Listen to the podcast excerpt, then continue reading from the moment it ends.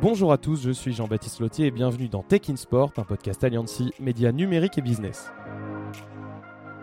Performance sportive, cybersécurité des événements, data, intelligence artificielle. Dans ce podcast, nous allons décrypter tous les impacts du numérique sur le monde du sport, avec en ligne de mire les JO de Paris 2024. Vous êtes-vous déjà mis dans la peau d'une personne malvoyante qui souhaite aller au stade et la difficulté qu'elle peut avoir pour suivre ce match? Et eh ben c'est à cela que Touch2C leur apporte une réponse grâce à une tablette assez particulière. Et donc pour parler de ça, on est avec Arthur Chazel. Tu es CEO et cofondateur de la startup Touch2C. Bonjour Arthur. Bonjour Jean-Baptiste. Et Viknesh Ambarassan. Bonjour Viknesh. Bonjour Jean-Baptiste. Alors Viknesh, toi tu es euh, ambassadeur de l'entreprise et tu es malvoyant. En gros, tu les as aidés à développer les solutions adaptées pour les personnes malvoyantes. Alors pour dire tu es malvoyant à quel niveau? Alors moi je vois, on va dire, la lumière et dans la lumière je perçois un peu les objets, les silhouettes, pour faire simple. Donc Touch2C, euh, Arthur, vous avez donc créé une tablette, comme je disais, assez particulière, adaptée aux malvoyants. Alors globalement, comment elle fonctionne cette tablette? Absolument. Donc chez Touch2C, on développe une solution qui permet au public malvoyant de suivre un événement sportif. La solution est composée d'une tablette tactile et d'une audio description. Donc la tablette tactile, elle est un peu plus grande qu'une feuille A4. Elle représente euh, un stadium en miniature, donc on voit les lignes en relief, etc. Et sur ces... Ouais, on la voit sous nos yeux, c'est un peu plus grand qu'un iPad par exemple. Voilà, c'est ça. Après, c'est très léger, donc ça se met sur les genoux. Et donc on voit les lignes du terrain en relief, il y a de la couleur. Et en temps réel, on a la position du ballon qui est retransmise grâce à un curseur magnétique qui se déplace sur la surface du terrain. En parallèle, on a une vibration qui traduit l'intensité du jeu quand il y a une passe, un dribble et un tir. Et enfin, on a une audio description qui est générée automatiquement et qui apporte des informations précises telles que le temps de jeu, le score, le nom du porteur de la balle. Donc voilà, c'est le toucher et l'audio pour bien comprendre l'événement sportif. Donc là on observe donc c'est un terrain de rugby. Il y a donc le curseur qui bouge de manière automatisée, donc là il bouge pas. Mais pendant le match il bouge, donc soit par computer vision, c'est-à-dire des caméras qu'ils ont disposées sur le terrain, dans le stade, et qui euh, détectent euh, l'endroit où se trouve le ballon. Absolument. Donc euh, déjà la solution là, elle est équipée avec un terrain de rugby, mais à terme elle sera compatible avec une quinzaine de sports, essentiellement des sports à balle et collectifs. Et la solution elle est entièrement automatisée, c'est-à-dire qu'elle reçoit en temps réel les coordonnées des joueurs et du ballon. Grâce à ça, on les renvoie sur les tablettes et avec 150 millisecondes de latence, la tablette elle retransmet le jeu de manière entièrement automatisée. Et s'il n'y a pas ces caméras dans le stade, il y a quelqu'un avec sa tablette qui fait le mouvement du ballon On a la possibilité de se déployer euh, hors euh, données sportives, donc sans automatisation. Maintenant, notre vrai cœur de métier, c'est de pouvoir automatiser entièrement la solution. Au maximum Oui, pour qu'on puisse la déployer à très grande échelle, parce qu'il y a un enjeu qui est mondial. Donc euh, Touch aussi, on automatise au maximum. Il faut dire que vous êtes euh, venu répondre à, un manque pour les malvoyants, parce qu'il y a très peu d'événements dans le monde qui sont accessibles aux malvoyants. Effectivement, et c'est un enjeu social énorme qui est aujourd'hui euh, non résolu, puisque dans le monde, on estime qu'il y a à peu près seulement 3% des événements sportifs qui sont accessibles au public non-voyant. La raison, c'est que l'audio-description est extrêmement rare. En France, par exemple, il y a seulement 6 stades euh, dans le football qui sont audio décrits. Et euh, malgré ça, c'est très peu, c'est fait par des bénévoles, donc parfois c'est pas toujours très efficace malgré la meilleure des volontés. Et en parallèle, il y a la radio sportive, mais là encore, il y a à peu près 30 secondes de latence, puis c'est pas une description qui convient vraiment au public non-voyant. Donc il y a un réel besoin, et avec la solution, on espère pouvoir couvrir plusieurs sports et dans le monde entier. Et alors les vibrations, il y a une donc, donc la tablette euh, vibre entièrement selon l'intensité du jeu, c'est-à-dire quand il y a quoi un but, euh, quand il y a des, des attaques euh, contre-attaques, ça vibre plus fort? Absolument. Donc typiquement, il y a un joueur qui reçoit le ballon. Donc on va donner son nom avec une voix homme, une voix femme pour l'équipe A et l'équipe B. Donc on connaît son nom. Il fait la passe à son ami. Quand le joueur perd le ballon, ça vibre. Donc si c'est un tir, ça va vibrer très fort. Si c'est juste une petite passe, ça va vibrer un petit peu fort. Et euh, voilà, donc euh, on a toutes les informations de jeu, quand il y a une passe, etc. Puis quand il y a un arrêt de jeu, par exemple, l'appareil va vibrer très fort. Et avec l'audio, on va expliquer qu'il y a un arrêt de jeu, qu'est-ce qui s'est passé, etc. Et donc vous étiez présent pendant la Coupe du Monde de rugby qui s'est déroulée pendant le mois de septembre et le mois d'octobre en France. On trouvait vos, vos tablettes dans plusieurs stades. On a déployé pour la première fois la solution dans un événement vraiment mondial, donc qui était la Coupe du Monde de rugby. On l'a déployé grâce à GMF et à Orange et on a pu couvrir 10 matchs, donc tous les quarts à partir de tous les quarts de finale. Et au-delà de la Coupe du Monde de rugby, au-delà du rugby, euh, on voit donc là que c'est bien un terrain de rugby. Il y a d'autres sports possibles. Ça peut être le football, c'est des sports d'équipe en général. Absolument. Donc euh, je peux donner quelques exemples. Donc ça peut être euh, football évidemment, rugby, basket, handball, le tennis, et voilà, le cricket, voilà tous les sports. pas que des sports d'équipe en fait, le tennis aussi. Oui, tout à fait. Voilà, donc des sports qui comportent une balle et qui se jouent sur un terrain la solution, on la déplace sur deux types d'événements. Les événements exceptionnels, type euh, euh, Coupe du Monde de rugby, des JO par exemple, et aussi des événements sportifs réguliers, donc Ligue 1, Ligue 2, Liga, Bundesliga. Vous serez au JO euh, l'année prochaine?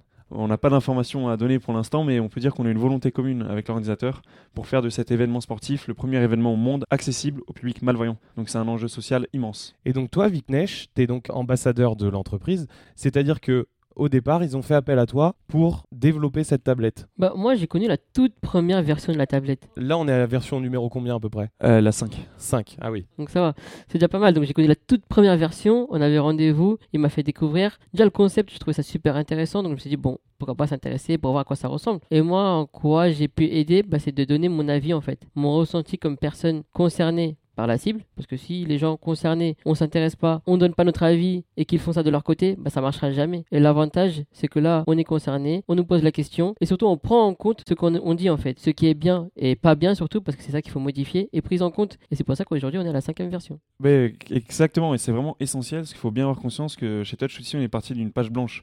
Le projet, comme on le fait, il existe nulle part ailleurs, c'est vraiment une première mondiale, et c'est grâce à tous les retours utilisateurs, et notamment les plus précieux, ceux de Viknesh, qui nous ont permis de construire la solution. Ça a été vraiment construit euh, avec euh, les bénéficiaires. Qu'est-ce que tu leur as conseillé pour que ce soit le plus adapté? Est-ce que c'est euh, la vibration, la taille de la tablette, la manière dont se déplace le curseur? Est-ce que déjà il y avait un curseur au départ Euh, Qu'est-ce que vraiment toi t'as donné comme conseil? Comme tu l'as dit, en fait, par exemple, c'est déjà- c'est la taille de la tablette, le poids de la tablette, les informations qu'il faut transmettre, le curseur, la forme du curseur. Parce que comme ça, on peut se dire, oh, le curseur, on peut mettre n'importe lequel. Bah non, pas forcément. Parce que le curseur, on doit, avoir le doigt dessus. Il faut pas que ça nous fasse mal non plus. Il faut que ce soit efficace. Il faut pas que ça aille très vite. Donc il faut que ce soit bien. Donc euh, toutes les informations possibles. Bah, la structure du terrain. Parce qu'on a eu plusieurs versions de terrain. Celle-là, pour moi, c'est la meilleure, on va dire. C'est la meilleure structure que l'on puisse avoir. Donc euh, sur les, on va dire, tous les événements qui peuvent être futiles, banals, bah, il faut aller au moindre détail pour avoir une tablette le plus efficace possible. C'est vrai que quand on n'est pas malvoyant, ça nous paraît assez banal. La forme du terrain, comme on la voit, c'est un terrain tout plat avec un tout petit peu de relief euh, sur les lignes. Là, on voit les, buts du rugby. Cette version-là, elle, elle te permet de reconnaître chaque endroit du terrain. Bah, c'est exactement ça en fait. Déjà le ballon, on arrive à le repérer, à le toucher rapidement, il sort du lot, donc ça c'est bien. Et comme tu as dit, les différentes lignes. Pour prendre le rugby, on a la ligne des longs buts, des 22 mètres, la ligne médiane, la ligne des touches. Donc mine de rien, visuellement, ça se repère très rapidement, simplement, en coup d'œil, c'est réglé. Et nous, on doit toucher pour bien savoir et surtout bien distinguer. Parce que si on se dit que la balle elle est au 22 mètres, on peut voir que peut-être euh, bah, c'est pas la même chose que la ligne de but. Donc il faut savoir distinguer et mettre des repères un peu différents. Visuellement, c'est pareil, on va dire, mais nous, toucher, faut ça pas pareil. Parce que si on se dit que la balle, elle a la ligne médiane, bon, on sait qu'il n'y a pas essai. Enfin, normalement, au rugby, il n'y a pas essai. En fait, ça peut être des détails simples, mais il faut que ce soit bien, bien pris en compte pour que nous, on puisse se repérer en touchant, surtout. Et donc cette tablette, elle est connectée. C'est-à-dire que dans le stade, euh, il y a une connexion qui fait qu'on peut utiliser cette tablette euh, de manière automatisée. Absolument. Donc euh, la tablette, quand elle se trouve dans les événements sportifs, déjà, elle est gratuite pour, les, pour le public déficient visuel et ils peuvent euh, l'utiliser n'importe où ils le souhaitent dans le stade. Et elle est connectée elle-même en 5G. Donc on est notamment en partenariat avec Orange qui nous font accéder à cette technologie. Donc ça nous permet vraiment de recevoir en temps réel et surtout de manière très très rapide la donnée sportive qui alimente la solution. Oui, parce qu'il il y a quand même un petit décalage. On, peut imaginer qu'il y a un petit décalage entre ce qui se passe sur le terrain et euh, le moment où ça arrive sur la tablette. Alors c'est quoi ce décalage? Est-ce que vraiment euh, la personne qui suit avec sa tablette, elle est pas en retard en fait. Ouais, bah déjà ce décalage il est relativement faible, on parle de 150 millisecondes. Et déjà pour reconnaître un peu le circuit qui fait cette donnée, il y a une caméra qui va filmer en temps réel le stade. Et grâce euh, à l'image ils vont faire de la computer vision, donc c'est de l'IA, ils arrivent à retracer le mouvement du ballon, des joueurs, etc. Cette donnée elle part dans les serveurs qui sont à Paris, puis elle revient dans notre serveur et après on la renvoie sur la tablette. Et tout ça ça se fait vraiment très vite. Et 150 millisecondes de latence c'est le temps de perception du cerveau humain, donc euh, visuellement c'est vraiment euh, imperceptible. Donc pour toi, euh, Viknesh, qui l'a utilisé dans les stades, dans, dans les vraies conditions, t'as pas senti euh, que tu étais en retard sur le, sur le match? Toi, tu es dans le match? Bah, pas du tout. Bah, pas du tout. En fait, ça, l'avantage, c'est qu'en fait, on est avec des gens qui voient le match, qui suivent le match comme nous. Du coup, bah, je suis en même temps que les autres. J'ai pas d'avance, j'ai pas de retard. Du coup, on vibre au même moment, on se plaint au même moment, on critique les arbitres, même s'il faut pas le faire. Au même moment, du coup, on est en même temps que les on autres. critique ça. Jamais. Il faut jamais critiquer les arbitres. Mais ce qui est bien aussi, c'est qu'en fait, la tablette, ça nous permet d'être euh, intégrés et vivre le match comme les autres. C'est ça qui est bien, parce que c'est pas toujours le cas. Et ça, ça nous permet de faire ça comme ça. T'es allé dans les stades, toi, avant? Ça t'arrivait? Quand il y avait l'audio-description. Et quand il y a l'audio-description. Sans ça, c'est juste impossible. Et l'audio-description, comme ça a été dit précédemment par Arthur, c'est présent dans très peu de stades, parce que bah, c'est comme ça, c'est la vie. Et du coup, bah, si la tablette, c'est présent partout, bah là je serai partout tout le temps. Oui, donc potentiellement, tu iras beaucoup plus au stade euh, grâce à une tablette comme ça. Bah là on parle des stades. Donc bien évidemment, moi je suis fan de sport, le foot c'est toute ma vie, entre autres, et les Jeux paralympiques, Supporter du PSG, non? Entre autres. Il n'y a pas l'audio description au Parc des Princes, il me semble. Bah, actuellement, il n'y a pas grand chose au Parc des Princes, malheureusement. Donc, euh, le Parc des Princes, c'est un peu plus compliqué. J'y vais pas très très souvent. Quand j'y vais, bah, c'est forcément accompagné par quelqu'un qui pourra plus ou moins me décrire le match. Donc, euh, voilà. Il y a des inconvénients. Et si la tablette est présente dans de nombreuses on va dire, infrastructures, bien sûr que j'irai, parce que je suis fan de sport. Et vivre le sport sur place, être là au bon moment pour les grands événements, bah, que demander de plus Et quel sport t'as suivi autre que le football avec cette tablette? Moi, j'ai particulièrement suivi le foot parce que bah, je suis forcément curieux par ça. Donc moi, j'ai surtout appuyé sur le foot. Le rugby, j'ai suivi ce qui s'est passé aussi. Mais forcément, le ballon euh, voilà. Est-ce que potentiellement ça pourrait te faire découvrir des sports que finalement t'as jamais vus et que tu connais peut-être un peu moins? Que le football qui est très populaire et forcément c'est peut-être euh, arrivé plus facilement à toi Est-ce que là ça va peut-être te permettre de pouvoir découvrir, j'en sais rien, un peu mieux un match de handball, euh, un match de volley? Bah, par exemple, match de volley, comme tu as très bien dit, je ne sais pas du tout à quoi ressemble un, un terrain de volley. Par exemple, hand, j'imagine, j'arrive à déduire plus ou moins, même si j'ai jamais vu concrètement comment ça se passe. Mais volley ou même tennis, comme ça a été dit précédemment aussi, bah vraiment quand on dit que, admettons, la balle a été envoyée dans le couloir, moi j'imagine un couloir comme chez nous, enfin la maison. Moi, j'imagine pas que ce soit comme ça. Donc je sais pas en quoi ça consiste. Ouais. Donc bien sûr que ça m'intéressera beaucoup plus dans d'autres disciplines parce que bah, je suis de base, parce que je suis passionné, mais je ne sais pas, par exemple, il y a des termes qu'on dit quand on commente, quand explique certaines disciplines, je sais pas en quoi ça consiste. Je sais qu'il y a faute parce que voilà, force on sait, mais où est la balle, pourquoi il y a faute, j'ai aucune idée. C'est parti d'où cette volonté de vouloir aider finalement les malvoyants à suivre du sport? Et en fait, il y a aussi derrière ça une mission, mine de rien, de faire connaître aussi des sports, au-delà juste de les suivre euh, comme les autres au stade. J'ai eu cette idée à 21 ans quand j'étais encore étudiant en informatique et j'ai vu une vidéo sur internet où on voyait deux personnes, euh, enfin une personne voyante et une personne non voyante à Bogota dans un stade. Ils étaient dans les tribunes et la personne non voyante suivait le match grâce euh, aux mains de son ami qui le guidait sur une petite planche en bois. Et je me suis dit qu'un match c'est essentiellement visuel, donc le retransmettre par le toucher ça a énormément d'intérêt. Puis pour ajouter un peu ce que disait Viknesh, euh, il y a aussi un lien de dépendance qui peut se trouver avec euh, les personnes qui audio décrit. Et donc, euh, nous, on apporte une information qui est brute, sans interprétation. Donc, ça permet vraiment d'avoir plus d'autonomie dans la compréhension du jeu.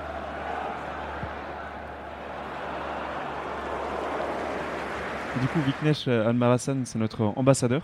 Il nous a aidé à développer la solution depuis le tout début. Et au-delà de ça, il interagit sur plein de sujets. Bah moi aujourd'hui forcément l'inclusion, la déficience visuelle, ça fait partie des causes, on va dire plus ou moins nationales, des sujets importants de la société. Avec les Jeux paralympiques et olympiques à Paris, c'est normal. Mais du coup moi j'interviens, on va dire, avec certaines entreprises, avec des startups comme Touch Souci bien évidemment.